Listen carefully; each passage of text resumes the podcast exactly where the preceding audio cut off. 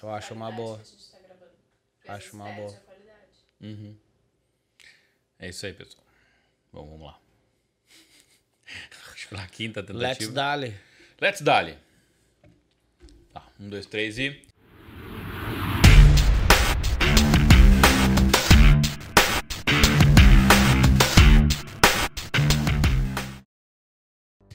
Isso aí, pessoal. Esse é o Threadcast. Eu sou o Ariel. Eu sou o Inácio.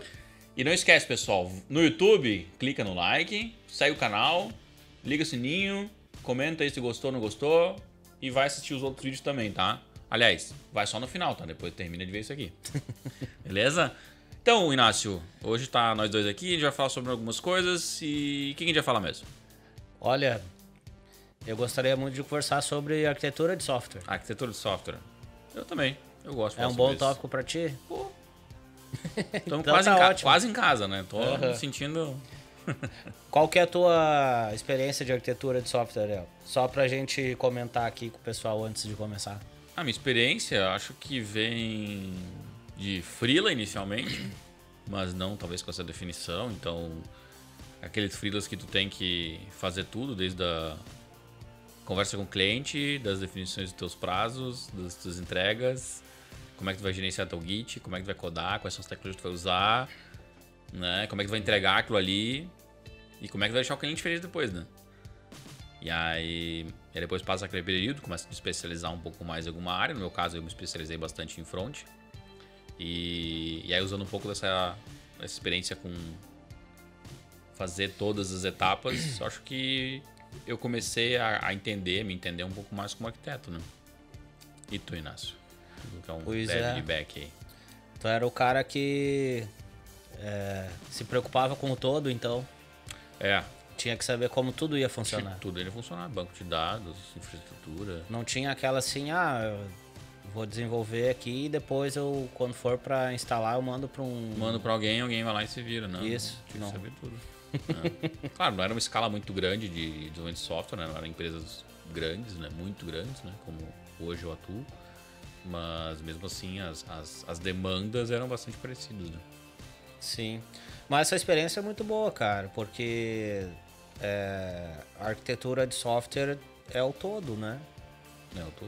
E eu gosto de, é, de trazer também uma, uma, uma questão junto com a, eh, com a arquitetura de software, que o- a palavra, né, o o nome diz arquitetura de software, né? Tu pensa assim, ah, é só software, só tecnologia, enfim. Mas ah, na minha visão, o segredo da, da arquitetura de software é tu é, organizar o, o- software como que vai ser feito as suas comunicações, claro, sempre baseado no- na necessidade de negócio, né? atendendo os requisitos, o que é necessário fazer, de forma mínima e simples possível, e depois tu vai crescendo. Aham. É porque Só- tu coloca custo também na tua avaliação, né? Tem toda a questão operacional que tem que ser viável, né? Exato, é, se for pensar num- na construção de um software do zero ou num produto novo, né? É, tu não vai querer já iniciar um produto gastando milhões de reais, tu Ah, sim. vai querer testar né, algumas ideias, então vamos colocar alguma coisa para produção mais rápido sem ter que construir um, um- uma plataforma gigante por trás para colocar lá uma, duas telas para validar. Então assim, então tu vê que é uma coisa evolutiva, né? E essa e essa e essa evolução, ela não é só de solução e de tecnologia. Uhum. É também como os times estão estruturados. Porque se tu for ver assim, não adianta tu só escalar o software, tu também precisa escalar os times Sim. né? Porque, digamos assim, ah, o- daqui a pouco o software começa a crescer, crescer, crescer. Daqui a pouco tem modularizações que são é, mantidas por pessoas diferentes. Então não é, é inevitável tu, tu deixar de fora a questão de estruturar os times também. Né? Ah, daqui a pouco tu vai precisar ter gente ah, fazendo é, engenharia é, de DevOps para prover software para o outro time que faz outro software e assim começa, né? Então tem essa- esses aspectos também interessantes que é que vão um pouco além do da, apenas de, de- da tecnologia em si, Aham. né? Pois é, eu, eu quando comecei a, a ir mais a fundo e buscar mais teoria para entender um pouco mais esse mundo de arquitetura de software, né? Uh, o que, que eu achei num, num, livro, que era até foi uma dica, uma referência que eu vi num, num post lá que era bem para explicar o, esse conceito, né? Uh, era que a arquitetura atuava em diversos níveis, né? Tem arquitetura de solução, que tu pensa de uma forma mais macro, até tu chegar num arquiteto de aplicação, que é o arquiteto que vai pensar na miúça do software, tipo é aquele cara que organiza como o software se comunica, sei lá, uma camada de serviço, uma camada de dados, uma camada de apresentação, como é que tu vai se organizar, qual é o padrão de, de arquitetura do, daquela aplicação interna, como é que ela vai funcionar, se vai ser um, é um Onion, se vai ser um, um, um como é que é o outro lá, o um Agile, o... o, o outro que é? Tem, tem outra, outra, outras definições, né? Sei lá, um MVC, um MMVC, ah, um, tá. MV, um MVVM lá entendeu? Que é o que vai ficar nessa, nessa parte, né? E eu, quando fui me colocar, eu, eu, me, eu me vi alguém que estava não necessariamente nessa, nessa etapa, mas uma etapa que é um pouco menos granular, assim, não é alguém que está tão atuando dentro do, da, da, parte como se escreve o código, mas também também fazendo alguma coisa.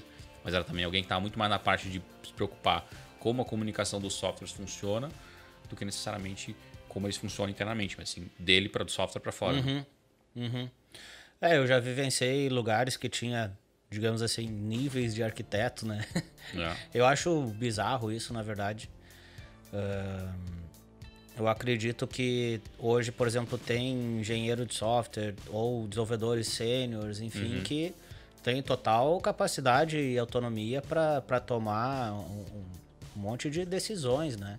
Sim. Acredito que o arquiteto ele tem que estar tá ali é, mais como um suporte, é, assim, não, não um suporte, eu digo assim, sem fazer nada, né? Tipo, só uhum. ficar ali esperando.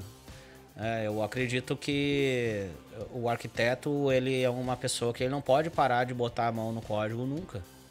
Uhum. Mesmo... É, aí tu pega em corporações, arquiteto corporativo, arquiteto enterprise, que daí dá uns nomes assim. Uh, como Mas... se fosse um papel super mais estratégico do que mão na massa, entendeu? Uhum. Mas acontece que quando, quando tu tem essa, essa separação, esse, esse arquiteto às vezes toma decisões. É, mas ele não sabe como as coisas estão acontecendo por baixo dos panos, entendeu? Então eu acho difícil, assim. Eu acho melhor, então, se tu tem esse papel na tua empresa, eu acho melhor deixar esse, esse cara lá, né? E, e ter outras pessoas para dar o suporte mais preciso uhum. das coisas, né? Sim. E mas eu não, não, não gosto muito dessa ideia, não. Eu, para mim. O... Mas, mas, tu acha que um arquiteto, esse, esse, esse, essa persona que tem essa skill tanto de meter a mão no código, até definir como as coisas funcionam, tu acha que ele é capaz, às vezes, de conseguir ter uma visão macro de numa plataforma que é extremamente abrangente, que tem demandas bastante é, variadas? Ou tu acha que existe Tu consegue granular esses profissionais a ponto de que eles vão organicamente se coordenar? Cara, é que assim, tu fazer esse tipo de papel, tu gera gargalo, né? Tu gera centralização e gargalo de coisa. Hoje o software, uh, ele não pode ser rígido, né? uhum. né? Uh, o que a gente tem que prezar no software são questões de uh, boas práticas, né? De desenvolvimento, alguns patterns que, que fazem sentido para atender aquelas necessidades uhum. ali mas não assim é, fixar modelos de desenvolvimento ou tecnologias específicas tem que ser utilizada. Né? Às vezes cada necessidade é, é cada time, né? Uhum. Tipo assim, tu tem um arquiteto corporativo e lá deve ter N times desenvolvendo software em N projetos uhum. diferentes com objetivos distintos, né? Aí o que acontece? Aí tu tem um monte de regra para desenvolver. Aí o que acontece? Uma hora um time precisa de uma coisa. E aquilo lá não pode ser feito porque não está dentro do, do, padrão ou do, do, da especificação corporativa da empresa. Uhum. Aí já trancou ali. Primeiro problema. Segundo problema. O, o, alguém vai ter que decidir se vai ou não. Aí o que acontece? Nunca vai poder inovar desse jeito. Tu nunca vai poder conseguir fazer uma coisa diferente porque tu tá sempre dependendo de alguém para dizer sim ou não para as coisas, Uhum. entendeu? Mas tu diz inovar em que sentido? Assim, tipo, ah, vou usar Rust em vez de usar um Java que eu uso na minha plataforma? Ou tu diz, é, ah, eu não vou poder mudar a forma como, sei lá, alguns microserviços se comunicam, em vez de usar REST, eu vou usar um assíncrono com uma fila no meio. Tu diz nesse sentido? Eu digo inovar, assim, no sentido de, de tu poder descobrir uma coisa nova, entendeu? Que funciona muito bem. Tipo, ah, hoje tô com problema de, de performance num serviço e daqui a pouco tu quer usar uma outra tecnologia ou quer validar de alguma outra forma e, e, e tu consegue provar que, que ficou melhor, sabe? Sim. E aí tu não pode usar porque não está, no, não está na especificação. Então, inovar assim, não só trocar de tecnologia, sabe? Mas inovar como um todo, até como solução mesmo, né? Digamos assim, hoje, digamos que nesse cenário que a gente, hipotético que a gente está falando, né? Existe algumas é, regras, assim. Por exemplo, ah, tu vai desenvolver o software para comunicar com outro software, tem que ser somente através de SOAP, Certo? né? Uhum. Aí isso existe em muitos lugares. Então o que acontece? Uh, tu só pode comunicar, comunicar um serviço com outro através de SOAP. Sim. Só que talvez aquela comunicação não é a mais ideal para aquele, cenário, daquele produto, daquele time. Talvez uma outra forma de comunicação seria melhor. Sim. Então tu Vamos tá falando umas coisas, uns termos mais novos, tipo REST ou GRP, gRPC. gRPC. É, en- enfim, e aí tu acaba podendo não trocar a, a, a, a tua solução por causa do, do mesmo problema. Sim. Né? Então o inovar que eu falo é o tudo, sabe? É tu Sim. fazer coisas diferentes e tal. Uhum. É, mas, mas, por exemplo, assim, a- o arquiteto que pensa na miúça do software, de repente, alguém que vai definir que, ah, não, a nossa, dentro da nossa plataforma a gente só se comunica com o REST, por exemplo, ou o SOAP, que não como citou antes. Ah, será que não está visualizando dentro desse, dessa ideia algo que seja, de repente, construir uma plataforma com velocidade, da onde eu tenho a construção de ferramentas já prontas e eu tenho o know-how dessa equipe muito mais ágil para entregar e fazer essa plataforma evoluir ou entregar aquilo que eu estou planejando de uma forma grande, né? Uma, uma, uma, porrada de coisa para ser entre- entregue. E o fato de eu entregar, de eu, de eu estipular que o meu, meu protocolo de comunicação é SOAP, isso não é algo que, que me agrega valor ah, pelo fato de que eu tenho que colocar vários times, vários grupos se, com- se comunicando. Se eu começar a criar é, é, processos diferentes, como REST, um GraphQL ou um gRPC para ficar fazendo esse protocolo e vários. Como é que fica essa gestão de tanto protocolo e tanta forma de se comunicar? Porque, de certa forma, em algum momento, tu vai começar a gerar algum tipo de problema, porque, ah, o, o, a minha, o meu, meu solução aqui, eu não tenho como consumir eh, REST, eu só tenho como consumir SOAP, porque a minha interface permite isso. Pô, eu- se eu tiver que mudar, eu vou ter que refatorar tudo. Né? Existem algumas questões que tu tem que estar fazendo. Como é, como é que quais são essas, essas escolhas? Como é que tu define isso? Como é que se sai, surge essa, essa- essas opções? Isso é opção? Enfim, não sei. Ahn, a gente pode pensar em níveis de integração diferentes, tá? Se- digamos que tu tá é, pensando é, numa empresa grande que tem vários produtos lá dentro. E esses produtos algumas vezes precisam se comunicar. Então, um produto pode ter sido desenvolvido com uma, uma arquitetura X, com tecnologia Y, e esse outro produto com outra. Né? É isso que eu prezo, entendeu? É essa autonomia do- dos times poderem construir o que eles precisam. Mas em algum, então assim, dentro do, do produto A, digamos assim, ali dentro existem N serviços. E esses serviços podem usar sempre o mesmo meio de o protocolo de comunicação. Não tem problema. Esses outros esse produto B aqui, ele utiliza um outro meio de comunicação entre os serviços daquele produto tá?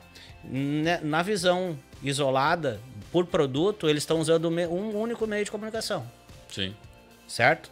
Agora, numa visão mais corporativa, quando um precisa usar o outro, daí tu já vê que tem ãh, é, variação. Mas isso não é um problema, né? Porque o que acontece? Ah, hoje o produto B está usando tudo que ele usa é SOAP, as interfaces dele é tudo SOAP. E agora o produto A precisa consumir um serviço né, da, daquele outro. Né? Então, uh, o que, que acontece? O, o, os times têm que se conversar e entrar num meio termo. Né? Alguém vai ter que fazer um SOAP ou alguém vai ter que fazer um REST. Uhum. Entendeu? Abrir uma interface nova para poder ter esse meio Sim. de comunicação. Então, assim, as coisas crescem de forma independente né? e de forma mais orgânica. Né? E se fosse todo mundo fixo, uh, tu não ia ter essas oportunidades de melhoria. Né? Ah, porque daí, se for fixo, se os dois produtos usam sempre os mesmos, o, me o mesma solução, mesmo meio de comunicação, se um dia alguém quiser trocar, aí vai dizer assim, ah, não, tem que trocar para todo mundo, então. Aí olha o custo disso né? Porque daí uhum. o que acontece é ali onde tu estagna na, na tua evolução do teu software, né? Porque a, as tecnologias vão mudando, coisas novas vão surgindo e a gente tem que estar tá com é, essa essa habilidade de se adaptar e se atualizar uhum. tem que ser constante, né? Não, eu entendo, mas o quanto dessa liberdade é algo que vai gerar realmente algo uh, melhor, algo, uma inovação, e o quanto isso é e quanto isso gera, por exemplo, num overhead, num sobretrabalho, de que todo momento em que o produto A e o B tem que se comunicar gera um tipo de atrito ou um tipo de indecisão, porque um ou outro acha que o seu protocolo é o mais é, adequado para determinado tipo de processo ou de comunicação entre eles. Né? Ah, cara, pensa assim, quem eh, a pessoa que precisa consumir o serviço de outro lugar, uhum. aquele serviço no outro lugar já existe já tem a API lá. Sim. Independente do, do protocolo, já existe a comunicação lá. Uhum. Quem precisa vai ter que desenvolver o cliente para consumir aquilo. É simples Sim. assim, né? É... Então é mais uma forma. É aquilo que eu falei. É mais uma, uma, uma forma, assim, uma preocupação mais com relação a como as pessoas interagem uhum. do que os protocolos de comunicação entre serviço, entendeu? É, mas o protocolo, é, o protocolo, de certa forma, vai ser sempre o, a, a, a, parte que aquele produto ou aquele contexto, né, vai se relacionar com, com os demais, né? Então, tu tá. Tu, de certa forma, tu, tu, tu coloca ali, a, a régua ali tá no ponto tipo assim, ó, cada produto responsabiliza por a sua atuação e se entende como algo que tu tá vendendo internamente alguma coisa. Tipo, ah, o meu serviço é, sei lá, fazer, fazer café entendeu? Uhum. E para fazer café, tu tem que me chamar de determinada forma, entendeu? E só assim eu vou te entregar o café que tu me pede, né? Então, né? Não vai chegar alguém dizendo assim, não, não, mas se eu te pedir café de, determinada, de, de, de outra maneira, entendeu? Ah, porque eu só tenho integração, eu só sei fazer, pedir café com, com rima. Não, não, rima não, tem que ser mas, tabulado. Mas tu, mas tu já pedia café antes? Exatamente, foi a primeira vez que eu tô pedindo café. Ah, então é a primeira vez que tu tem que pedir café, tu se adapta, né? Tem que se adaptar. Ou então é a oportunidade também do outro lado de, de fazer uma mudança. Ah, de repente vamos abrir uma outra interface aqui, de um, de um uhum. ou com mensageria, ou com seu REST, gRPC, qualquer coisa. Porque isso já está no nosso backlog para a gente mudar o nosso protocolo, entendeu? Sim. Evoluir, mudar, crescer. A moral é que assim, as coisas são isoladas. Uhum. Quando tu, tu tem esse, esse, esse isolamento, então tu, tu pensa muito na, na, nas interfaces de comunicação, né? Então tu tem que ter teu, teu, teus serviços isolados e preparados para ter uma, uma entrada ou uma saída diferente, uhum. né? Sim.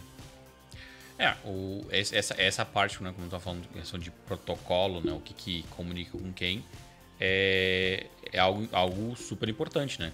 Mas, por exemplo, vamos pensar num cenário de gestão de segurança, por exemplo, gestão de token, tá? Validação da autenticação. Isso é um processo que tu não consegue, ou é muito difícil, né? Uh, encontrar uma solução em que cada serviço vai ficar gerenciando a sua própria forma de, de organizar o seu, seu token. Tu precisa ter uma central que valida o token, precisa ter uhum. alguém que diz assim, ó, é assim que vocês têm que trabalhar, né? Então, de alguma forma, em alguma escala, tu vai ter uma definição que vai ser top-down e vai dizer assim, não, tem que ser assim. Porque tu precisa de uma, de uma certa capacidade de gerência do teus, da forma como as coisas estão acontecendo da tua plataforma que tem que ser respeitada, né? ou tu vai trabalhar com, com, uma, com núcleos de analytics, por exemplo, onde toda a tua base de dados tem que cair lá, tu tem que entender que todo mundo tem que, não, eu preciso que dentro do meu serviço eu tenha uma interface para despejar dado dentro do Analytics. Né? Uhum. Sim, isso, isso tem que ter mesmo. Né? Então, e aí entra a parte do gerencial de, de uma escala mais alta, que foi a forma como eu entendi quando eu li o, quando eu estava lendo aquele artigo, né?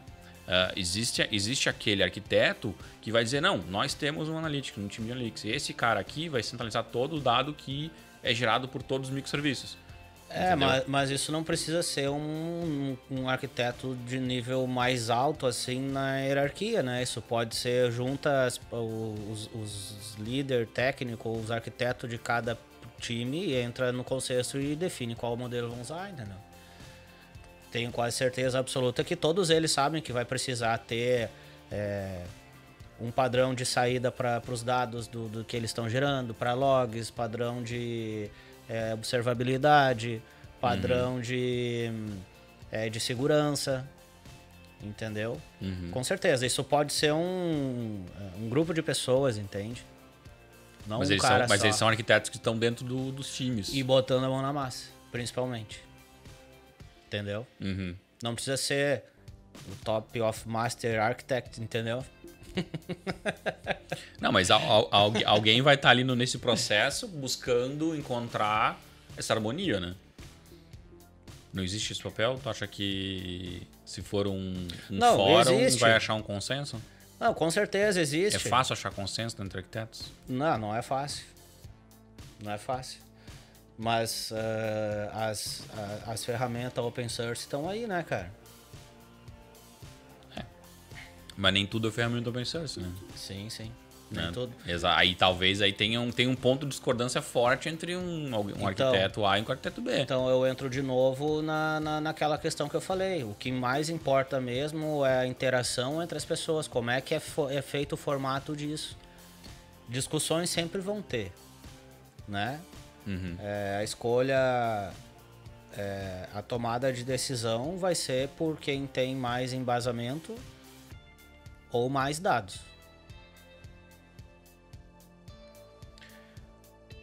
Ou através de POCs, né? Principalmente isso. A galera valida muita coisa, né? Faz muito teste. Uhum. Entendeu? É, POC tu vai precisar ter ali também, além da entregar a POC, claro, né? tu, tu, dá, tu, cria a viabilidade técnica daquilo por dentro do, da, do teu know-how ali, dentro da tua isso. do contexto. É, e... Mas, mas assim, existem questões de escala, que às vezes não consegue testar com uma POC, existem uma questões da, da, de, um, de um comportamento, de repente, inovador de uma outra equipe que ah, não vai dar, não vai integrar, não vai funcionar. Ah, tu né? consegue tem, testar. Tem várias, tem várias questões que limita que tu consiga, né? Que tu, na hora de tu colocar isso para operar, tu, tu vai ter impedimento, né? É, cara, depende muito de cada cenário, né? Tem que uhum. entender assim cada coisa e ver qual é o melhor jeito de de tomar aquela decisão, né? Uhum. Mas assim, hoje tu consegue é, fazer POC em escala.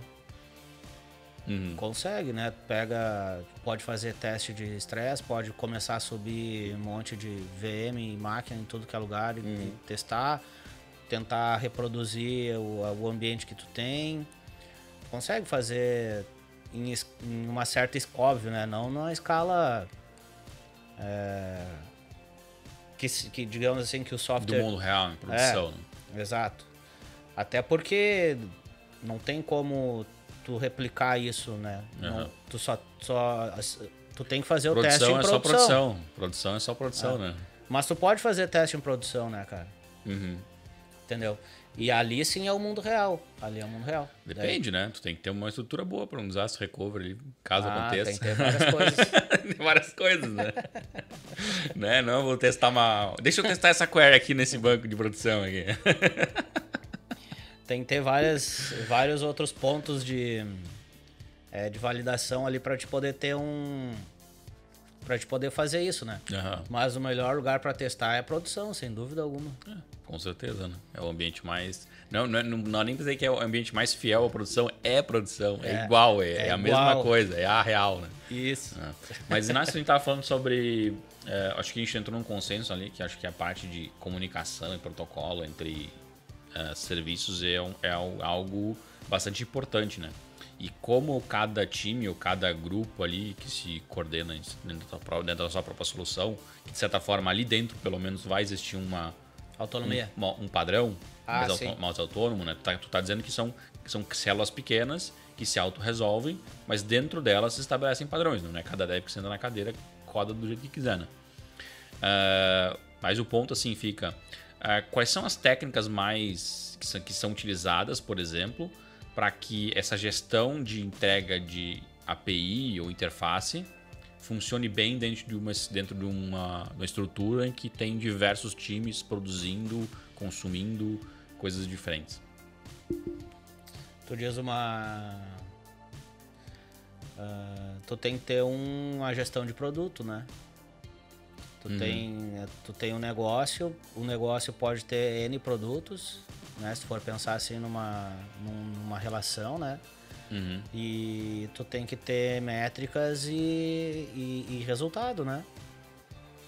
Então, ah, cada time vai ter suas métricas, porque são produtos diferentes, né? Não, eu entendo. diferentes. Eu entendo, mas o, por exemplo, o que que eu estava querendo falar era mais sobre ah, quando eu entrego algo para essa plataforma, para esse contexto de desenvolvimento de software, ah, o que, que meu, time, meu time entrega? É um, uma- um Swagger, é uma interface REST, uma documentação. Ah, o que, que eu preciso me preocupar como time para ser um, um, um bom companheiro dessas outras, desses outros times. Porque ele precisa ser um bom companheiro, ele precisa ter um bom relacionamento. Ele não pode ficar de briga com o time B, porque o time B é, usa um protocolo que talvez o, o- arquiteto desse, desse time A não discorde. Ah, não, eu sou super velho aí, eu não quero falar contigo, então vou pegar pra ti. Ele tem que ser esse cara, ele tem que vender alguma coisa para esses times consumirem dele. Ah, vocês querem meu serviço? Ó, meu serviço é assim, ele é bem documentado, ele é bonitinho, vocês fazem aqui, clica o botão. Cara, é que é, é complicado porque vai ter times mais maduros que outros, né? Então, esse amadurecimento faz parte do aprendizado e faz parte da, da evolução e entrega do software por consequência. Então, é difícil ter, assim, um, um padrão, entendeu? Eu acredito que... Não, não digo padrão, mas algo que é usual, assim. Porque assim, se eu tô trabalhando com, com produtos diferentes, com times diferentes, né? E eles são autônomos, o time A, um time que faz lá o café, ele tem que vender o seu café para dentro do time, dos outros times, que vão consumir a co- coisa Ah, dele. É, ma- mais ou menos. O objetivo dessa, dessas pessoas é atender as necessidades dos usuários deles, que não é os outros times. É o usuário que está consumindo o software lá, que usa o app, usa o site. É, esse é o objetivo dessa galera. Eu entendo. Pode, pode até ser. Mas, mas assim, beleza. Se é esse. Ah, enfim, a, a, a percepção que me dá em relação a isso é que. ex- exige desse time todo uma escala de, de, de coordenação entre os times muito grande. Porque tu imagina, tu tem times independentes, autônomos, que buscam solucionar o problema de um cliente só né? E, e que. De, é, ah, como fazer? E que eles basicamente vão competir para ver quem é o, o que melhor resolve os problemas. Competir? É. Isso é inevitável, vai, vai ter uma competição ali no meio. Porque se eu não sou alguém que provê. Porque não necessariamente o meu produto é algo que é o que o consumidor vai no final. Né? Digamos assim, o consumidor final consome um, um aplicativo no, na- no device. Ele quer que o aplicativo funcione bem. Então é do interesse de quem desenvolve o aplicativo que esse aplicativo funcione bem. Então, é então co- como é que fica a questão do, do cara que constrói a API, que fornece para esse microserviço? Né? Ah, quem é o cliente quem é o fornecedor? Será que o cliente dessa API não é o aplicativo em vez do seu cliente lá de fora? Ah, Como é que fica a visão dessa, dessa API em relação a como o, o aplicativo funciona? Acho que todo mundo tem que ter como cliente o usuário final, tá? É, Óbvio que vai ter essas integrações entre, entre os times. Então, assim, essa, essa, essa gestão, essa orquestração entre os times, ah, se o time tem autonomia, se todos os times têm autonomia, tem pessoal de negócio envolvido, tem pessoas de produto, tem arquiteto, porque daí eles são um time é, multidisciplinares, né? Com autonomia. né? Então, se eles têm autonomia, a- eles buscam ter auto-organização. Para ter auto-organização, tu precisa ter maturidade. E aí o que acontece? É, quando tu precisa de alguma coisa, né? Tu começa porque tu tem uma demanda, né? Tu tem, sei lá, tu colocou alguma coisa em produção, colheu o feedback do usuário, viu que precisa melhorar, ou mudar alguma coisa, ou criar outra coisa nova. Então, isso entra pro teu backlog de trabalho daquele time ali. E aquilo ali vai, vai, ser, vai ter dependência ou precisa consumir um serviço de outro. Né? Alguma... Ou então o contrário. No meio desse cenário, um outro time precisa que tu eh, mude ou, ou, ou crie uma API específica lá para ele. Uhum. Ah, o cliente final lá não entende, não sabe o porquê Não, não sabe. é. Então o que acontece? Tem que existir essa orquestração do pessoal de negócio e produto para fazer esse, essa, essa dependência e colocar nos seus eh, backlog essas entregas, entende? Então assim. ahn, ah, é que daí tu não tem uma, uma visão geral sobre o todo, uma pessoa olhando sobre tudo, entendeu? Tu tem pessoas de negócio que estão trabalhando e elas se conversam, né? Porque um negócio às vezes interfere no outro, né? Então assim, essa comunicação já gera essa dependência. Então, quando tu vai também antes de tu sair desenvolvendo, tu tem toda uma questão de dar uma de refinar um pouco, né? Procurar ver se vocês vão conseguir fazer agora ou vão ter que dizer pro outro time, bah, cara, de repente isso aqui só vai entrar na semana que vem. Uhum. Entendeu? Então é a comunicação mesmo. É as pessoas, times que um, um depende do outro eventualmente e eles precisam conversar. Sim. Né? Então é mais uma questão de, de, de, de, de orquestração distribuída do que uma centralização de alguém dizendo tu faz isso, tu faz aquilo, tu isso aqui, tu esse outro, tu isso aqui, tu não sei aonde, entendeu? Entendi. É, o, o, que- o que eu tava falando, né? O que, na minha, dentro da realidade que eu trabalho, assim, bastante, que é front-end, né? Então, é, geralmente quando a gente tá falando sobre o cliente final, a gente tá falando de uma aplicação, uma interface gráfica, que é o que o cara vai ah, entrar em contato e vai, vai ver, ó, tá aparecendo o gráfico que eu quero, tá aparecendo a informação que eu quero, tá logando, não tá logando, né? E aí, a, a- a minha, minha, minha percepção, é que acontece, né? Às vezes essa questão de agradar o cliente, né? né? Nessa situação, eu não vejo muito assim, ah, é, o cliente tem sempre razão, tá? Até porque existe um negócio por trás, esse negócio tem que ser estabelecido. A gente tem que, o, o cliente precisa fazer a comercialização do serviço que ele tem, do produto que ele tem, que precisa que a pessoa faça aquilo que, que, o, que, o, que o, o- a empresa quer da melhor forma possível. Então, não é, não é que ele tenha razão, ele tem que estar feliz ao final de todo o processo. Né? E aí, e, e como essa parte do atrito acontece muito nessa interface de front, né? Ah, os times que lidam com isso, com essa interface, né, que geralmente são times até apartados, às vezes com, com- convidam, convivam, convivem junto com o seu próprio microserviço, mas é, é bastante comum ser separado, né? O que que é separado? A interface, o front, né? Pois é, eu não sei se eu separaria, entendeu? Front-end do back-end. Não, é, que- é que às vezes tudo não dá, então aí tu vai acabar criando é, um grande aplicativão, entendeu? Não, Porque você não- está falando de microserviço, tu tens a aplicação do front do front-end e que vai consumir diversos microserviços, né? Sim, sim, mas assim, eu não separaria, por exemplo, assim, se tu pegar o aplicativo, dentro do aplicativo ali tu pode ter eh, várias frentes de, eh, de negócio, de domínio de negócio diferente, Uhum. de domínios de negócio diferente. Então separaria o time pelos domínios de negócio, fazer o DDD, Sim. entendeu? Então dentro de um domínio de negócio X eu teria o- o- os dev front e os dev back Uhum. entendeu? E no momento que o aplicativo desse domínio de negócio precisa consumir algo de outro, daí é aquela questão da comunicação que eu falei. Vai acontecer, né? Sim. Mas eu não separaria assim um time de back-end e um time de front-end. Não, entendeu? acho que a gente tá chegando, gente, acho, que a gente tá chegando no ponto ali que eu tava. que é a visão que eu tenho, né? Então vamos lá. Que é a questão, tipo, tu falou do, do DDD, né? Domínio de negócio. Né? Então, existe o domínio A, a gente tá falando de produto A, vamos falar de domínio então. Tem o produto A, que tem, é o apli- é, o- é o aplicativo mobile, tá? Ele tem lá os seus, o seu back, sei lá, para gerenciar cache, gerenciar uma coisa, alguma coisa que seja interessante ali para aquela parte daquele domínio. Mas a o grosso do- da informação dele, sei lá, ele consome do time de analytics, tá? Ah, e o time de analytics, o domínio de negócio deles é gerar dados relevantes para as decisões estratégicas de negócio, para, sei lá, fazer mistura de dados, BI, o que for preciso com aqueles dados, ciência de dados, enfim. Ele, esse, é, esse é o foco de negócio dele. né? Mas ele, de certa forma, ele precisa suprir uma demanda de um cliente dele, que é o domínio de aplicativo. Né? Então, isso, por, isso, por isso que eu falo assim, ah, beleza, todos querem atender ao cliente. Né? Ah, é claro, a gente quer, mas É. não, não sei se a O gente é a vi- cliente, é, é fazer o cliente atingir a meta que a empresa precisa. É, o que eu já vi acontecer, assim, é, nesse tipo de situação, ter uma priorização de, é, de negócio, tá?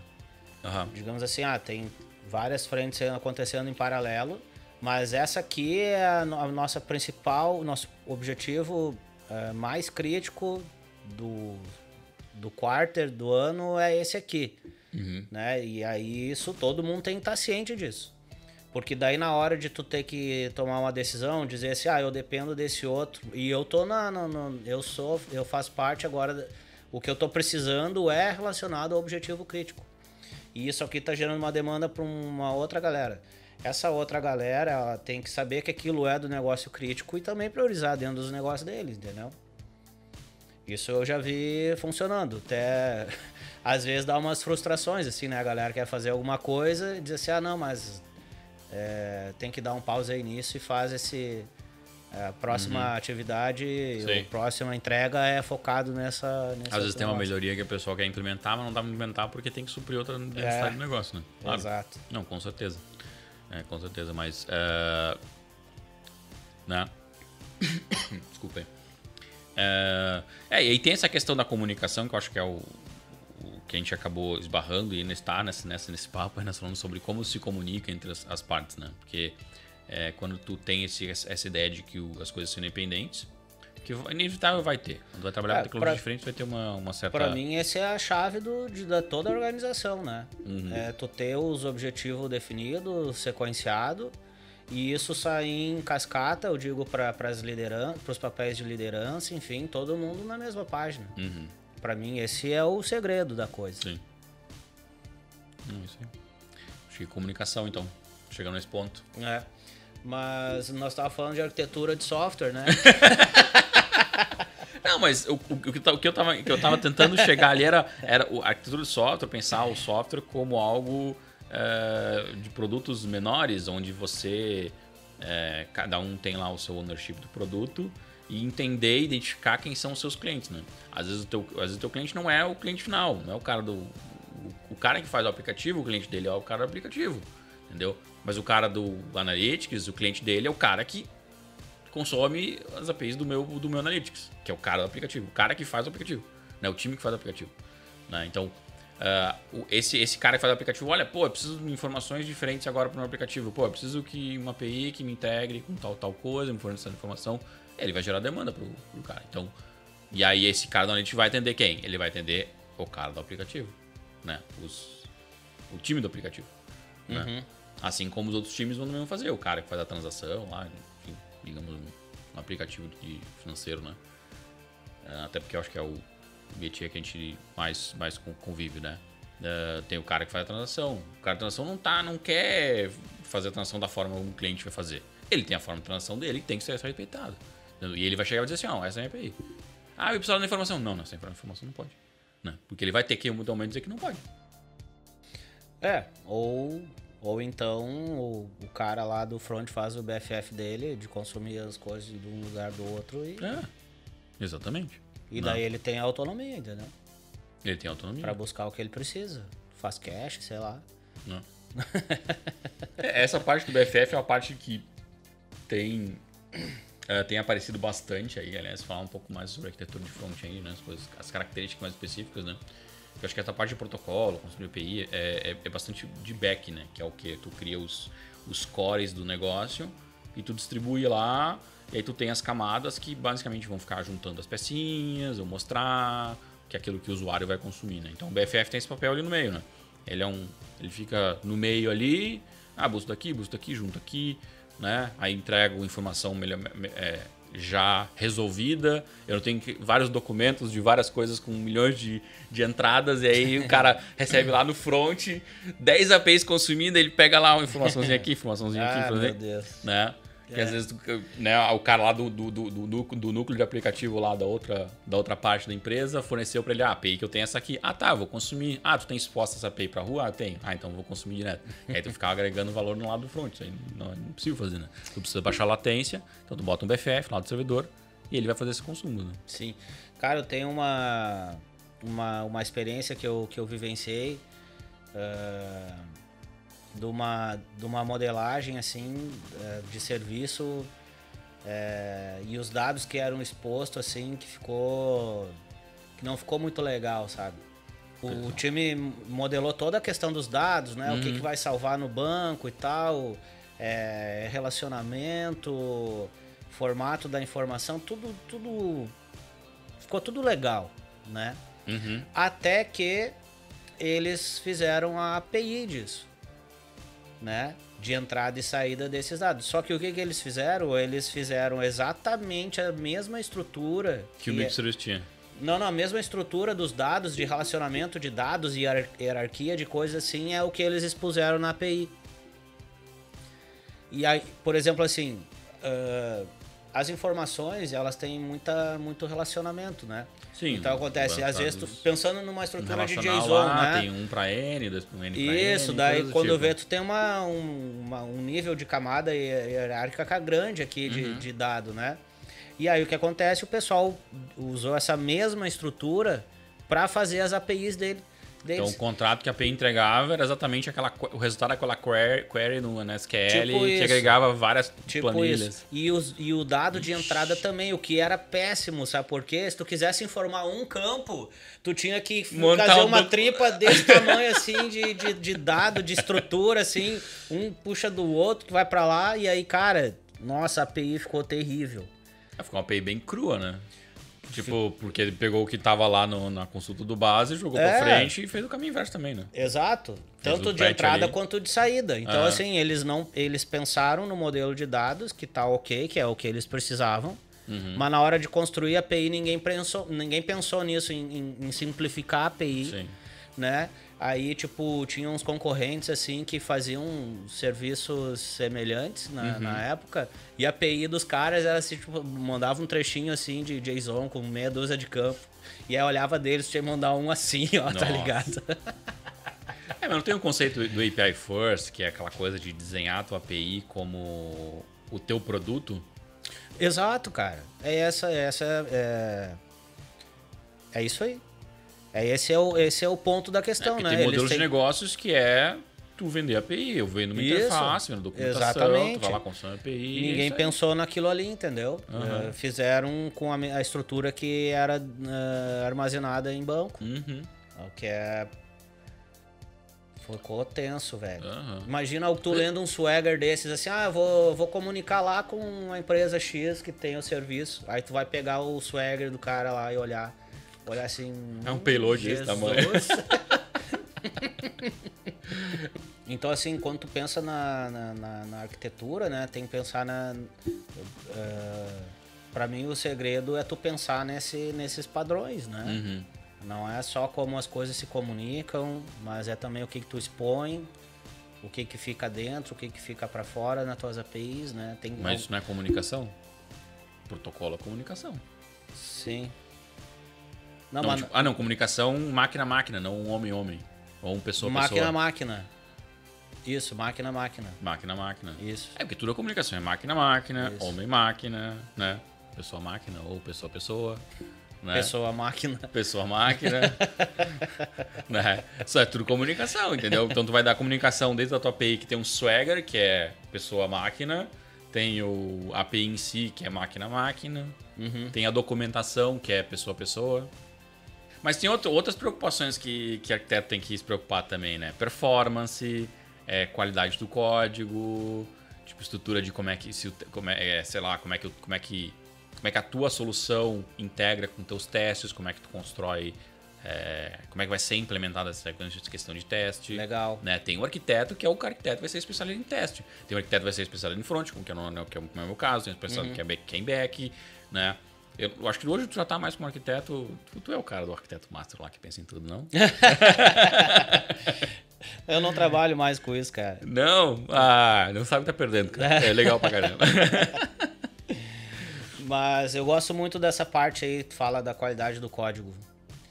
Eu, particularmente, é, mais, é, um tempo mais pra cá, assim, né? Tu sabe que sempre quando tu, tu descobre algo novo no desenvolvimento, né? Como, como um, um profissional, um desenvolvedor de software, tu lê um livro ou descobre uma coisa, uma técnica diferente, um pattern novo, um negócio, tu fica assim, caraca, olha só que massa, só vou fazer assim agora. Então, é na medida que, que o cara vai aprendendo, né, se desenvolvendo, enfim, tu Às vai não é só fazer daquela forma, né? É mais uma forma pra tu fazer, né? é, sim, sim. Mas eu, eu, eu comento assim sobre tu ficar mais deslumbrado pelas coisas que tu aprende, né? Que tu vê que faz muito sentido, tem embasamento. Então, é, depois que eu continuei, é, depois que eu li o Clean Code e eu continuei estudando, eu vi que o Clean Code não é legal não, cara. Não? Não é. Tem coisas legais ali, óbvio, né? Não posso dizer que tudo aquilo não, não, não, não presta, mas tem coisas ali que não é muito legal. É, eu acho que assim, a, a preocupação do software tem que ter outros quesitos do que muitas coisas que é trazido ali. Ah, né? Sim, como por exemplo, uma vez a gente conversou sobre obscuridade, é. Uhum. sobre o design do código, né? Pensar no isolamento das coisas, pensar muito como que as funções se comunicam, ou componentes, ou serviços, enfim. Uhum. Sim. Como é que tu estrutura isso, definir bem as entradas e saídas dos serviços, sabe? Das funções, ou sei lá, do. do, do É, eu acho que esse é um tipo de- conceito de que estrutura tem, Do, do funcional, né? Da, da programação funcional, né? Programação funcional, tipo, ele só lida com entradas e saídas do, do que daquela função faz, né? E aí Isso. não faz esse negócio Tá. de obscuridade. Tipo, se dentro daquela Exatamente. função tem alguma coisa que altera É. num outro lugar, que outra coisa vai usar, que vai Isso. quebrar tudo. Pensar muito na separação de responsabilidade, Ah, o SOC. No SOC. Né? Eu acho que essas coisas são muito mais importantes do que várias coisas que tem no Clean Code, entendeu? É, o, o termo SOLID, né, que é, um, que é uma, a- um acrônimo de, de, de diversas técnicas, né, S-O-L-I-D 5, né, também já fala bastante disso, né, eu acho que a primeira letra do, do SOLID é o Single Concerns, né, Uhum. que é o SOC, O SOC. né, do teu, de tu, tu preocupar, se preocupar com que determinada coisa seja pequena, extremamente especializada, sabe resolver aquele problema muito bem e não fica se metendo na vida dos outros, né? tipo, não vai lá alterar a variável do amiguinho, porque não vai ser legal. Não vai lá alterar a base de dados do, do, do, do- outro coleguinha ali, que também não vai ser legal. Então fica ali, trata os trabalhos, as informações que entram, que saem, né? Eh, o Solid também é alguma coisa que, comple que complementa bastante a questão do Clean, né? Eh, eu gosto do Clean em algumas partes dele também, não vou, não vou dizer que eu concordo com tudo. Eh, eu acho que em desenvolvimento de software, assim, tipo, não- concordar com tudo não necessariamente é a melhor forma, né? Tu- são coisas que tu vai tirar de experiência pra ti, que tu vai aprender e tu vai dizer, ah, isso serve pra mim, ah, esse não é bom porque eu, eu já achei uma outra solução. Até porque, como a gente fala sobre inovação bastante, né? Ah, aquilo que foi desenvolvido, foi escrito num livro, foi colocado dentro de um artigo, né? Ah, era inovação naquele momento, mas hoje em dia não faz, talvez não faça mais tanto sentido, né? Mas talvez conhecer, entender que em algum momento alguém parou e pensou daquela forma é importante até para que tu use como base para tuas melhorias. Claro. Porque tem, tem uma coisa que às vezes acontece que, que é a ânsia da, do novo conhecimento, né? É, às vezes, pela falta de experiência, talvez de visão de outras coisas que aconteceram no passado, te fazem cair em coisas que aconteceram no passado. Hypado. né? Do tipo, ah, isso aqui é super novo, pararei, parará, o pessoal tá falando, né? E aí tu vai cair em situações do passado, né? Uh, eu, vou, eu, eu, vou dar um exemplo. Tipo, no, dentro do front-end, agora tá o pessoal falando sobre o Next.js, uhum. tá? Next.js, bah, é um... Cara, Next.js, desculpa, é um, é um PHP. É igual o PHP fazendo na época que tu botava o código no meio do negócio, fica praticamente a mesma coisa né? Ah, é? É, porque é, é, é, é renderizar a tua aplicação em server-side e, claro, tu tens o Redate, que tu pega o mesmo código ele reaproveita para funcionar com SPA. Mas o Next tem uma função muito específica que é para quando tu precisa que ferramentas de, uh, de indexação do, do, teu conteúdo consigam capturar o que tu tá fazendo. Né? Porque a grande dificuldade do, do Google, por exemplo, em indexar teu conteúdo é que ele não consegue renderizar no lado da máquina de, que faz a leitura uh, o que o teu código está dizendo, o que teu HTML quer dizer. Né? Ele precisa do padrão HTML bem estruturado ali para ele poder, poder ler. Então tu precisa basicamente que a tua aplicação, a primeira coisa que apresente na tela, inclusive para um, um, Google da vida, é um HTML com aquilo ali. Mas ele por si só não é uma inovação sobre a forma como tu trabalha com web. Não é. Entendeu? O MVC de qualquer outra linguagem é a mesma coisa. Né? Que é o que? Eu tenho o meu código no lado do back, ele renderiza primeiro no back e depois ele vai hidratar. A única diferença é que antes tu fazia uma linguagem de template no lado do back, no lado do front tu injetava uhum. um JavaScript em cima lá que fazia alterações. Né? Mas eu não vejo isso como algo, ó, oh, é algo que no passado já foi feito e foi mudado exatamente porque ele não servia para uma série de coisas. Né? Então essa, é, é esse ponto assim, tipo, Cara, algumas tecnologias legais, é, algumas soluções que às vezes tu encontra é legal, mas tu tem que ter um conhecimento mesmo, mesmo das coisas que deram errado no passado pra gente poder entender, tá, eu não vou cair no mesmo, mesmo erro no passado, né? Tipo, alguém já passou por isso e deu problema, né? É, cara, tem, tem, tem, tem várias coisas que, que voltam também a serem feitas da, da forma anterior, né? Uhum. Coisas do passado, assim. Uh, mas, por exemplo, o que as pessoas aprendem é, o que a gente descobre e a, e a informação é, é compartilhada, uhum. é, isso faz parte do nossa, da nossa evolução, assim, né? Não, claro, tem coisas que a gente, que a gente começa a implementar de, de novidade e é basicamente aquela frase, né? Volta que deu merda, né? Tipo, volta mas que não, isso aqui tá dando. tá, tá gerando outros problemas maiores que o anterior, né? É. É. Tá cada vez, cada vez mais a gente adiciona complexidade no desenvolvimento de software, né? Muito mais. Nossa. Uhum. Infinitas vezes Sim. mais, cara. É. Muita complexidade. Eu fico pensando assim, se eu fosse aprender a desenvolver hoje, né? Como é que ia ser? JavaScript, né? Claro. JavaScript. Eu acho que é o caminho mais para aprender assim, eu acho que é mais fácil mesmo. É. É, tem uma discussão é ainda sobre, sobre o ser JavaScript ou ser Python.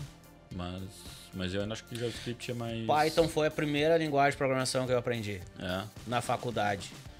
E eu rodei daí. Rodou? Mas não foi por causa do Python. Não foi por causa do Python. Foi por causa do, do aluno, né? aluno, né? Tava. Na, naquele semestre o bar tava diferente.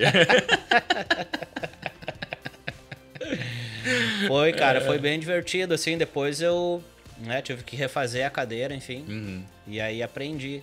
Mas foi a primeira, meu primeiro contato foi Python, não foi C. Não Depois do Python foi o C. É, eu acho que talvez o Python tenha essa. É, tem uma série de abstrações que no C tu tem que ficar botando na mão e aí fica mais fácil começar a entender, né? é. né? Porque é sofrido começar a aprender com C, né? É. Tu tem que ficar lá se preocupando com uma série de coisas que às vezes tu. Né, tu já nem usa mais, sei lá, como fazer o um mapeamento num array, por exemplo. Né? Então, de string. É. String sem tamanho. Isso. Sabe? Aham. Uhum. Hum. É. Eu, então, assim. É, hoje, com essa quantidade de, de coisa que tem, né? E, e, e padrões. E aí tem muita. Tem muito. Muito lugar fazendo coisas diferentes né? Então isso também confunde um pouco, né? Porque daí tu aprende assim, ah, digamos eu tô, tô trabalhando aqui na, na Salt System, o pessoal desenvolve e faz as coisas assim aqui. Uhum. Né? Aí depois tu vai para outro lugar, daí tu pensa, ah, não, mas era diferente lá. O que, que, que mudou, né? Tipo, ah, eu não sei desse jeito aqui. Então, assim, tem a possibilidade da gente fazer muita coisa diferente e não quer dizer que um tá mais certo que o outro. né? Porque tem, tem padrões diferentes, tem não sei o que, tem é, tudo, todas as tomadas de decisão são baseadas em deveriam ser baseadas em uma necessidade real, né? E não num gosto ou num ego, tá ligado? Ah, sim. Ah, sim. ah, eu fiz sempre assim, vou continuar fazendo assim. É. Meu, louco. Não, mas é, o, eu acho que a arquitetura tem um. Uh, tem essa visão, né? Eu acho que ser arquiteto é ter essa visão, né? Entender essas, essas necessidades, essas características do porquê disso, porquê daquilo, né? Acho que foi um papo que a gente fez lá no o primeiro episódio que a gente fez, a gente falou sobre isso também, né? Sobre esse entendimento que a gente entende como, como ser arquiteto, né? Uh, e aí eu acho que a parte do botar a mão no código, acho que é o, o é algo é, muito válido, assim, eu acho que é o real, assim, da, da, da, da, do, da atuação como arquiteto, né? Uhum. Porque tu, se tu não tem a experiência, não tem a vivência daquilo funcionando, né? Ficar só no papel, ah, porque eu li um paper, dizia que tal uhum. técnica é boa, eu li a API por cima, ah, eu vi que lá tinha dito que a API chama tal coisa, né? Ah, faz tal coisa. E aí sai, não, vamos implementar, porra aí, ó, faz aí. Cara, é. tem um ótimo, um ótimo exemplo sobre isso. Depois de terminar eu falo. Ah, é? Não, mas eu acho que esse, esse era o papo, assim. Eu falei sobre, falando sobre, sobre botar a mão no código, né? E eu acho que é o que hoje me, me, me deixa mais tranquilo em ser arquiteto. Se fosse para ser arquiteto só para ficar lendo, lendo paper e o fazer desenho, fazendo desenho, eu falei, não, não, eu vou ser engenheiro mesmo, eu vou, gosto, gosto de meter a mão no código, porque, pá, às vezes, para tu mostrar que o negócio funciona, tu tem que fazer. Tem que provar. Tem que botar, tem que fazer o negócio funcionar. Uhum. E, e, e, a, e, a, mágica do negócio, né? Fazer, essas, fazer a POC eu acho incrível, né? Porque Exato. tu vai lá, lê, um, lê uma ideia, tu estuda sobre aquela ideia e tu fala assim, ah, vou fazer esse negócio funcionar. E aí tu traz ali, mostra, roda. Aí tu vê os luzinhas piscando, e... as caracteres aparecendo. ah, que demais! aí tu fez um Hello World. Não, mas aí tu fez um Hello World passar por uma fila e vários, ter, vários consumidores ouviram. Mas Hello World. Cara, a história que eu queria falar é o seguinte, a gente tem um. A gente tá trabalhando com um time que é é, é, tem bastante gente aprendendo lá, né? uhum. né? Então, um time bem iniciante, assim, em, em, vários aspectos, tanto de conhecimento quanto de processo e, e, e várias outras coisas. E hum, a nossa ideia, né, a Salt System, a gente preza muito a questão do, do ownership, do, é, da autonomia, enfim. Então, a gente fica tentando né, construir isso nesse time que está crescendo. Aí o que aconteceu? Aconteceu que eles têm que eles têm eles desenvolvem um produto, né? E esse produto é, tem o usuário lá que está na expectativa e tal. E aí aconteceu que uh, alguém falou assim: ah, vamos vamos refatorar tal coisa aqui. Ah, vamos, vamos trocar o tirar o, o reativo e desenvolver do outro jeito? Vamos. Então, um monte de coisas assim, de coisas mais técnicas, eles uhum. iam mudando, mudando, e o produto ninguém entregava. Ninguém entregava. Não, mas esse formulário já foi reativo, já foi REST, já foi Isso. funcional, já foi objetar objeto. Ah, ah, mas pelo menos eles, né, tiveram conhecimento de várias formas de fazer a mesma coisa, né? o cliente ficou lá, tipo, tá aí, tu me entregasse aí quanto? Não, tá quatro, tá quase. Não, mas é. isso faz parte. Isso faz parte do, do, do, aprendizado, né? Isso aí é. Tudo é aprendizado, né, é, cara? É isso aí. Tem que. Tem que quebrar a cara às vezes.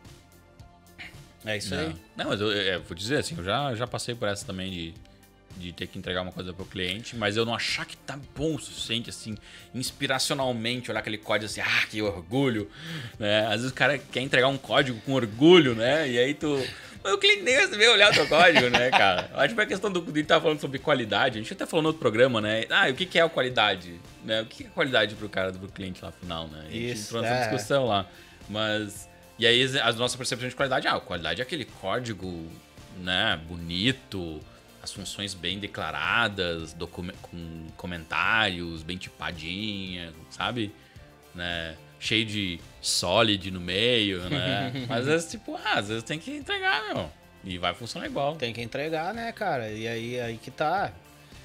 Faz aquilo ali, depois melhora, né? Então é esse ciclo ele nunca termina. Ah, então precisa ter um arquiteto lá para dizer o que como é que a pessoa tem o pessoal tem que fazer porque tem que tem que autonomia ter. demais também não, precisa, não dá é, pra não dá para é, tem que ter um cara é que aí que tá, né?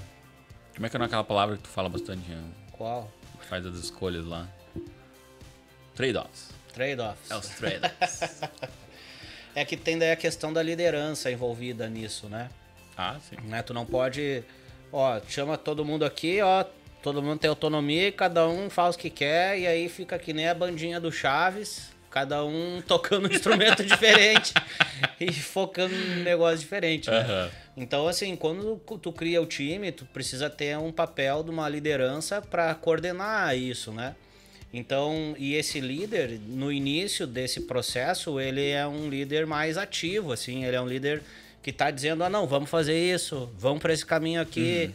isso aqui é melhor, deixa isso aqui de lado, vamos para lá. Então ele é um cara que vai dizendo, né, apontando o caminho para onde tem que ir. Uhum. Só que isso é um trabalho. Esse apontamento longo. pode ser um, um, apontamento de questões técnicas também, pode né? ser técnicas, pode ser comportamental, pode ser de processo, pode ser de. Mas esse, qualquer esse, coisa. Esse, esse, cara que orienta as formas como fazer não é o arquiteto que está definindo um pouco pode da tecnologia? Pode ser também. O arquiteto com, com, com liderança, ó, perfeito. É a melhor opção, porque daí o cara conhece a parte técnica e, e também tem o perfil de, de líder, né? É o cara que o arquiteto faz POC. poc, poc, poc. E aí, então assim, na medida que daí a galera vai aprendendo, vai vai vai amadurecendo, enfim, esse líder daqui a pouco ele já em vez de ele ficar dizendo para ir para aquele lado lá, já começa a usar outras técnicas, né, perguntando uhum. ah, é, qual que vocês acham que é a melhor opção, né? Então traz uma sugestão diferente, faz uma POC disso, então tu já começa a trazer a galera para para fazer isso ser um, uma habilidade natural do dia a dia deles. E aí o líder, aos poucos, vai tendo menos trabalho com o time, e daqui a pouco o time tá rodando sozinho, né? E, e, muito pouco vai precisar do líder, é saca? Que daí já, já a engrenagem começou a, a fluir, né? É. E Inácio, uh, é, para alguém aí que está nos assistindo, uh, que, que tu precisa ter, ou que tu, como é que tu, quais são os caminhos que tu precisa fazer para se tornar um arquiteto? Ah, eu quero fazer essas coisas aí, eu quero eu ser o líder, ser eu quero ser o cara que diz as coisas que faz, tem que fazer. E cara, esse caminho é, eu, eu posso pensar assim em coisas do passado, né? E cara, tem que estudar muito, tem que estudar bastante, cara. E assim, não é só ler, ler e, e não praticar, entendeu? Uhum. Tipo. Mas o que, que, que, a pessoa pode estudar, assim? Cara, tem que estudar patterns, tem uhum. que estudar boas práticas, tem que é, ler livro, tem que codificar, tem que botar na prática mesmo. É, tem que entender de, de DevOps, é muito importante, né? Não pode se limitar a uma tecnologia só. Uhum. É que é um caminho longo, né, cara? É um. É, é tu vai, uh, tem que tu acha que se a pessoa que, que, que conhece o desenvolvimento de software desde o início da, da, da, geração de um cara de lá na por ponto do cliente ou por um PO até a ponto que esse software fica em produção é um, é um conhecimento, é uma stack de conhecimento é, de um arquiteto? Com certeza já é um bom início. Uhum. Porque é, a experiência, né, cara, é o que te molda, Sim. né, meu? Então. Uh, só que só isso não é suficiente, porque tu tem aquele conhecimento daquela experiência lá, né? Agora surgiu um desafio novo, como é que tu resolve? Sim. Por que caminho tu começa quando surge um problema, né? Quando fala sobre, sei lá, escalabilidade, ou quando fala sobre domínio de negócio, uhum. sobre separação de serviços. Uhum é, então tudo isso tu tem que absorver esse conhecimento, né? Certo. Então tu só vai ter isso estudando e colocando na prática. Entendi. Além de estar trabalhando também em outra coisa, né? Uhum. Então assim, não pode se limitar muito a, ao que tu tem hoje, né? Tipo, ah, hoje eu só trabalho com Node e, e quero continuar trabalhando com Node. Sim. Tá, beleza, cara, mas é importante tu estudar outras coisas, entende, entender como é que é, funciona a front-end, como é que funciona uma infraestrutura, como é que até a, a- a- até a questão de UX, questão de processo, tudo é importante tu saber, Sim. né? Integrações, é, então e, e tem que ir mexendo, cara, vai botando a mão na massa, porque Tu acha que existe arquiteto júnior? não. Não. Não. Não existe arquiteto júnior. Uma vez um. Cara, uma vez tinha uma vaga de. Cara, muito tempo atrás, numa outra empresa que eu trabalhei, tinha uma vaga de DBA Júnior. E aí, cara, eu. Eu não. Eu conhecia banco de dados, né? Mas nunca fui DBA. E aí tinha um colega nosso que era DBA. E aí eu perguntei pra ele assim. Ô, cara, o que, que um DBA Júnior faz? Dropa banco de dados. Daí ele olhou pra mim assim e falou: backup. e eu, tá, mas só isso? O que mais ele faz? Restaura backup. Tá. É porque, cara, tu precisa ter uma série de conhecimento e experiência, né? Aham. Pra, pra virar um. E aí quando já Um- tá com um a arquiteto. proficiência pro negócio, não faz mais sentido você ter, ter, ter posição júnior sendo pleno. É, não, não, mas faz. não faz mais sentido o cara ser um júnior. Ele já tem um par de conhecimento, já sabe aplicar ali a técnica bem. Não. Não, é isso aí. Não. É, é o, a, a, a minha percepção que eu tenho pra ser arquiteto, assim, né? Se eu fosse dar uma dica aí sobre o que fazer, acho que é, é mais ou menos isso, assim. Além de estudar, é botar muita mão na massa. né? Muita mão na massa. E é de, é de fazer aquela coisa, tipo, ah, pega um freela lá que o cara te pediu um aplicativo e tem que entregar de ponta em toda ponta, entendeu? E aí tu, né, sai um pouco do contexto de entregar o teu site no, no- na local web e, a, e a menos que na local web tu alugue uma, uma instância lá que tem um terminal Linux e tu tem que fazer, colocar aquilo ali ou, enfim, ou tu pode botar um sistema de infra as a service, como, sei lá, um Heroku, que é gratuito, né?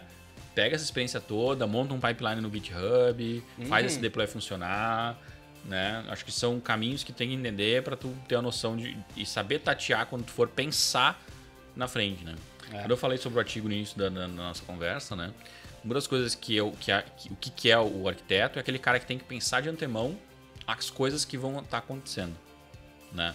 Porque ele tem que prever de antemão ah, de que determinados comportamentos dentro, dentro, dentro daquele sistema vai acontecer, porque eles acontecem, porque já existe uma, uma base de conhecimento, né? Essa base de conhecimento pode ser algo que vai adquirir no livro, mas que o que realmente vai adquirir esse conhecimento é quando tu for fazer, né? Do tipo, ah, eu vou trabalhar com um Kafka da vida, sabe? Então, tipo assim, ah, se tu quer saber e de antemão saber quais são as potenciais do Kafka, tu tem que ter pelo menos feito um, uma aplicação funcionando com Kafka. É, né? exatamente, cara.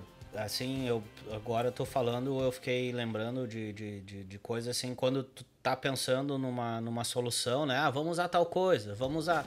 Tudo é legal, entendeu? Aham. Só que assim, tá, beleza, bota pra funcionar, qual é os problemas que vai dar. Então, tu tem que testar ali, entendeu? Se tu nunca mexeu com aquela tecnologia, tu tem que rodar ela, tu tem que ver se vai atender os requisitos, tu tem que botar a mão, tem que pensar, entendeu? Não é só colocar por colocar, né? Tipo, eh, como é que eu, como arquiteto, vou recomendar usar o Kafka? Eu não sei nem instalar o negócio. Uhum. Não faz sentido pra mim, entendeu? Aham.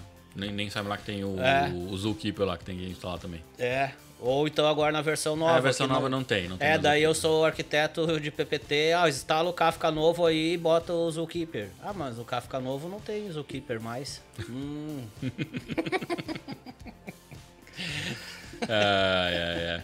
Pois é, Inácio. Bom, a conversa tá boa, eu acho que a gente poderia ficar falando aí a noite inteira, né? Mas vamos encerrar por- hoje esse programa. Vamos lá, então. E é isso aí, pessoal. Espero que tenham gostado. Não esquece, é, like no vídeo, curte a página, segue a página, dá, ativa o sininho e vai lá ver os outros filmes, os outros vídeos também que estão super bons aí, tá? É, e é isso aí. Feito, pessoal. Valeu. até mais.